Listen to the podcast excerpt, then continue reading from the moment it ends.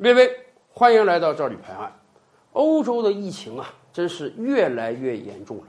对于很多国家来讲，恐怕他们的医疗资源都已经被彻底耗尽了。也就是说，敌人还是潮水一般涌上来，而欧洲某些国家自己的战士基本上都死光了。在这个情况下，有人就说：“是不是啊？面对这种疫情啊，英国提出的方案真是好呢？英国提什么方案了？”英国提的那个应染尽染的方案，今天已经遭到了全国多数国家的反对。英国首相鲍里斯·约翰逊说：“哎，这种病你就得让它感染英国百分之六七十的人口，做出死个几十万、一百万的准备。到时候英国人全都有免疫力了，病毒找不到宿主了，那自然就消亡了嘛。”当约翰逊提出这个观点的时候啊。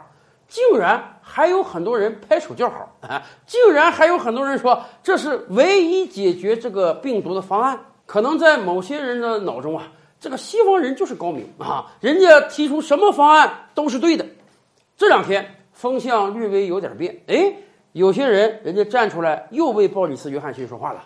他们说什么？他们说：“哎呀，你们误会了，约翰逊不是个傻子，约翰逊是在用另外一种方式拯救英国。”什么方式呢？空城计啊！他们说，你们知道吗？这个英国也好啊，欧洲大陆也好啊，这个老百姓啊，自由散漫惯了，没有任何集体主义的精神，大难临头各自飞，而且啊，特别不受管理啊！你别说这个村村风、路路风，你就是不让他到咖啡馆喝个咖啡，不让他到餐厅吃个饭，他都不干呢。所以，约翰逊首相啊，是迫于无奈，使了一个激将法，他知道。如果他学别的国家那样宣布英国封城，老百姓不许外出，所有餐馆、酒吧、咖啡馆全关，英国老百姓是要造反的，他的位子是不稳的，英国老百姓是不干的。所以，鲍里斯·约翰逊啊，是故意玩了招空城计，故意跟所有英国老百姓说：“我们政府准备放弃抵抗了啊，我们政府准备啥也不干啊，应然尽然，所有英国老百姓就等着吧，在未来一两年之内啊，你们所有人都会染上这个病，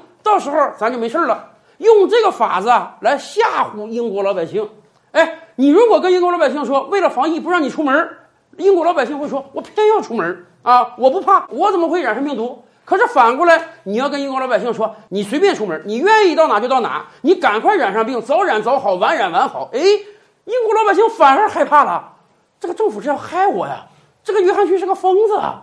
这么搞，整个英国不亡国了吗？所以反而英国老百姓会仔细想一想，约翰逊这个法子太害人了，说明这个病毒太狠了，他治理不了了。干脆我不能听他的啊！他越让我去染这个病，哎，我越不去染这个病，我越要在家里待着。所以约翰逊的防疫方法一出啊，英国大街反而变得空荡无人了，是这个样子吗？哎，客观情况可能是这个样子，但是我相信。约翰逊绝对不会有这个想法，他只是跟美国总统特朗普一样，当疫情到来的时候被打懵了啊。或许他选举是块料啊，在他的坚持之下，英国脱欧也成功了。但是面对这场疫情，他真的不够谨慎。什么应染尽染啊，这完全是鬼话呀！哪个国家承担得起上百万人的死亡啊？我们今天看到，英国政府现在都开始往回原话了。人家都说了，哎，应染尽染就是一个科学上的名词，并不是我们的防疫手段啊。